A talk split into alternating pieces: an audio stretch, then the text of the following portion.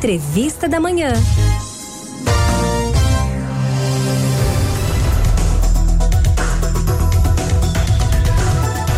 Olha, minha gente, durante o feriado de Páscoa é comum o consumo de pescados na Sexta-feira Santa e de ovos de chocolate no domingo.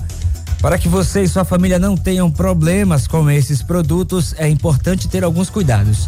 E a gente conversa hoje com o Jorge Luiz, ele é especialista em biossegurança, trazendo dicas de higiene para esse período de Páscoa. Doutor Jorge, bom dia, bem-vindo ao Manhã 105.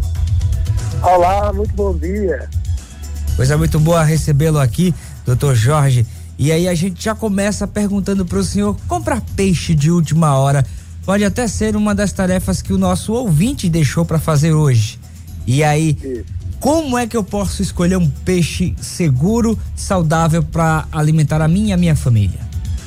Maravilha. É, a gente primeiro tem que ficar atento, né? Que doença transmitida por alimento é algo muito sério Inclusive aqui no nosso estado, recentemente a gente teve um, um, um lembrete disso, né? É, há pouco tempo, alguns dias atrás, uma escola em Jaboatão teve um caso, né? Vários casos, na verdade, de intoxicação por conta de alimento contaminado. Isso se repete todos os dias em vários lugares do mundo. Então, quem deixou para comprar o peixe e os pescados, né, crustáceo, de última hora, fica atento, porque a gente tem algumas dicas para você fazer essa, essa escolha da melhor forma possível. Era isso Primeiro que eu é ficar atento aos sinais, né? Sim. O alimento, ele conversa com a gente. O peixe, quando ele está fresquinho, o olho dele ainda está saliente, sabe? Quando ele vai ficando mais velho, ele vai desidratando, o olho dele vai ficando fundo. Então, quando você chegar lá para comprar, já sabe, olha no olho. Olho no olho. Aquela relação bonita né, que a gente tem, olho no olho. Sinceridade, então né? você olha direto no olho do peixe. Se ele tiver saliente, vivo, aquele, aquele brilho, sabe? Aquele olho que a gente chama assim, o olho tá vivo, né? Uhum. Ele tá bacana. Outra dica importante é a escama. Se for peixe de escama, dá uma puxadinha na escama. Se ela sair fácil, é sinal de perigo, sinal de que aquele peixe ali ele já está velho. Se a escama tiver durinha ainda presa nele, significa que o peixe está fresquinho. Então, essas dicas aliado ao cheiro, claro que peixe tem um cheirinho, né? Uhum. Mas se tiver exagerado, se tiver aquele cheiro mais forte, corra. ô, ô, doutor, tem uma pergunta que chega aqui através do nosso WhatsApp, a ouvinte Renata Batista, ela diz aqui, comprei meu peixe há uma semana, tá congelado. Como é que eu faço para descongelar da maneira correta? Temperatura ambiente ah. ou na parte de baixo da geladeira? Boa, essa pergunta é massa. Muita gente faz isso, né? Compra uhum. o peixe congelado e aí vai descongelar agora para Joga debaixo da torneira. Isso, joga debaixo da torneira ou pior ainda, bota no sol, na varanda, no quintal. A forma correta é esse alimento descongelar na parte de baixo da geladeira. Hum. Ela mesmo já deu a solução. A gente tem que planejar para isso, né? Não dá para tirar o alimento de manhã para fazer para o almoço do mesmo dia. Uhum. Mas a gente planeja, eu vou consumir essa porção de peixe. Então, no dia anterior, a senhora já tira do congelador, já bota na geladeira. Lembrando que tudo que a gente bota na geladeira tem que ser tampado, protegido ou dentro de um saquinho, né? Porque senão vai ficar o, o cheiro do peixe, se você botar ele na geladeira para descongelar, destampado, Aí depois fica aquele gostinho na água. Eu acho que quem está ouvindo a gente aqui deve estar tá lembrando, né? Pois que às é. vezes pega uma garrafinha d'água, vai beber, aí tá aquele gostinho, gosto de geladeira, né? então isso é a dica importante, é deixar o alimento descongelar na temperatura da geladeira, que ele vai descongelando devagarzinho. Não dá, não dá tempo dos bichos, dos micro-organismos ficarem espertos, entendeu? Uhum. Então quando a gente bota para ele descongelar devagarzinho, os bichinhos a gente engana eles. Eles ainda ficam ali meio adormecidos.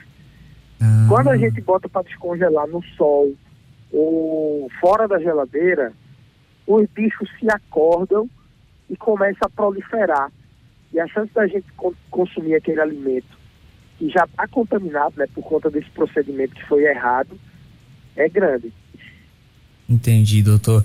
Então tá respondida, viu, Renata? Um abraço para você. É muito comum, doutor, que o manuseio do peixe traga bastante moscas na residência, né, das pessoas. Para espantar esse inseto, tem alguma dica? Eita, mosca é um bicho chato. Ou Eu não sei se é mais chato mosca ou muriçoca, né?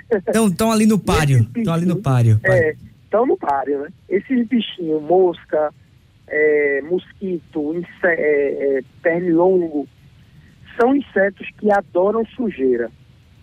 O ambiente, quando tem sujeira, quando tem resto de comida, eles se proliferam ali. Então, uma dica para eliminar mosca da sua casa, primeiro é manter tudo sempre muito limpo.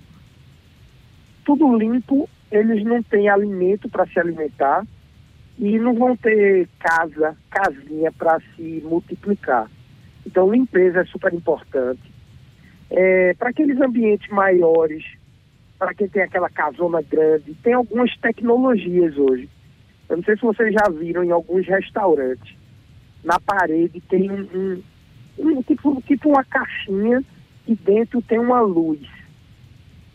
Aquela Uhum. luzinha atrai, atrai os mosquitos e eles vão ficando presos ali dentro daquela luzinha. Nossa. Então, quem por acaso tem uma casa grande ou quem é dono de um, de um restaurante, de uma lanchonete, pode utilizar essa tecnologia já para afastar esses bichos. Muito bom. Eu já vi no interior aquele conhecimento popular Hum, de gente pendurando saco com água. Você já viu? já. Já vi. Inclusive, eu Pronto, sou do ali interior, é uma- doutor. Eu fiz muito lá em casa. Aquilo ali é uma técnica né, do conhecimento popular e diz que afasta a mosca.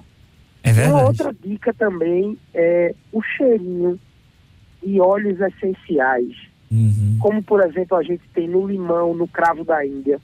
Então, tem uma dica também para ajudar, além da limpeza, é você cortar o limão no meio e espetar ele com cravo da Índia. Pega o cravinho da Índia, dá uma amassadinha, dá uma apertadinha no cravo para poder sair o cheirinho. E esse perfume, esse- esses óleos essenciais que tem no cravo da Índia e no limão, afasta mosquitos também. Eles se sentem incomodados e ficam longe daquele lugar. O senhor, o senhor falou, doutor, do limão com cravo da Índia. Parece que eu tava vendo minha mãe fazendo isso, sabe? Cortando limão, é, botando o, o cravo lá na, na- dentro do limão para espantar mesmo as moscas. Mas, doutor, a gente já Exatamente. falou da situação dos peixes, mas e os demais frutos do mar? Quando é que eu posso identificar, por exemplo, que um camarão, que um caranguejo, ele não está propício para o consumo? Isso, pronto. É aquele negócio, é você conseguir identificar, olhar, pegar. É, o camarão, por exemplo, quando ele está velho, a casca dele solta com muita facilidade. Então, se você chegar lá no mercado, primeiro dá uma olhadinha, como é que aquele camarão tá.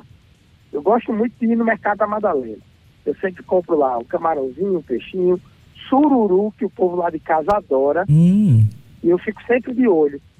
Se o camarão tá numa bandejinha com gelo, quando eu chego lá, que tem uma bandejinha somente com camarão e o gelo já derreteu, que tem aquela aguinha ali, aí eu já peço para pegar um camarão de dentro do isopor. Eu digo, opa, pega esse não, pega de dentro, que ele tá numa temperatura adequada. uhum. Então, a casquinha do camarão conversa com a gente. Quando ela tá durinha, firme, o camarão tá novo. Quando ela tá aquela casquinha meio molenga, e você dá uma puxadinha, ela sai muito fácil, é porque aquele camarão ali já tá antigo. E aí o sururu, o marisco, o polvo, você olha sempre. Se for um, um animal que tenha olho, você dá uma olhadinha no olho, tem que estar brilhando. Se for um animal que eh, tem casca, você dá uma olhadinha na casca, vê se ela está firme. Uhum. E aí a gente vai conseguindo escapar dessas doenças transmitidas por alimentos, que provoca muita doença, inclusive muita morte no mundo. A gente tem que ficar de olho. Perfeito. Doutor, tem mais uma pergunta de um ouvinte aqui, é o José Brito. Ele pergunta: geralmente sempre sobra de um dia para o outro no almoço da Páscoa. Quando é aquela sobra, se torna um risco para a saúde? Depende. É, é, muito comum, né? Sobrar na Páscoa, sobrar no, na ceia do fim de ano. Sim. E a dica é a seguinte: primeiro, não coloca todo o alimento exposto na mesa, na temperatura ambiente, não. Por exemplo, minha mãe faz uma salada com bacalhau, batata, maionese e bacalhau. Vê que delícia. Então, por exemplo, é, e ela sempre faz muito, exatamente porque sempre sobra. Então, não é legal a gente colocar aquela travessa gigante na mesa e aquele alimento ficar na temperatura ambiente durante muito tempo, não. Uhum. A mãe já sabe, ela coloca na travessinha menor, ela divide. Em vez de botar uma travessa gigante, ela divide em duas travessas. Uma fica na geladeira. É a reserva. Se por acaso aquela outra acabar, a reserva está ali na geladeira, conservada. É o mais então, correto, isso é uma né? dica importante. É, isso é uma dica importante, né? É você servir as porções para não deixar o alimento muito tempo fora da geladeira. E outra coisa, não sei se vocês já viram na casa de vocês ou em algum lugar, principalmente criança, que está comendo, bota o garfo na boca, baba o garfo todo, aí depois bota o garfo dentro da panela ou dentro da travessa ali para pegar mais comida. Uhum. É aí. que acontece a contaminação. Aquele alimento que já foi tocado por um talher usado, aquele alimento ali ele não pode ser consumido no outro dia de jeito nenhum. Com certeza ele vai dar uma dor de barriga em alguém. Então esses cuidados, né, precisam ficar super evidentes. É verdade, doutor. Eu quero agradecer demais a sua participação aqui no Manhã É, 105 que legal. e quero que o senhor volte mais vezes, viu? Opa, será um prazer. Desejo para o senhor já um, uma feliz Páscoa. Passe bem com a sua família. E até a próxima, doutor. Um grande abraço. Amém. E, inclusive, o senhor pode deixar também suas redes sociais, telefone para contato, fique bem à vontade. Ah, legal. Eu tô lá no Doutor Biossegurança no Instagram. Quem tiver interesse por um e-book gratuito, manda uma mensagem lá no direct. Eu envio tudo que eu tiver de biossegurança. Um e-book, tem um livro de biossegurança que a gente lançou recentemente. Tem muito material, inclusive de segurança relacionada a alimentos. Então, feliz Páscoa para todo mundo e a gente se encontra lá. Um grande abraço. Valeu. Conversamos com o doutor Jorge Luiz, é doutor Biossegurança, falando sobre os cuidados com a manipulação e higiene dos alimentos na Páscoa.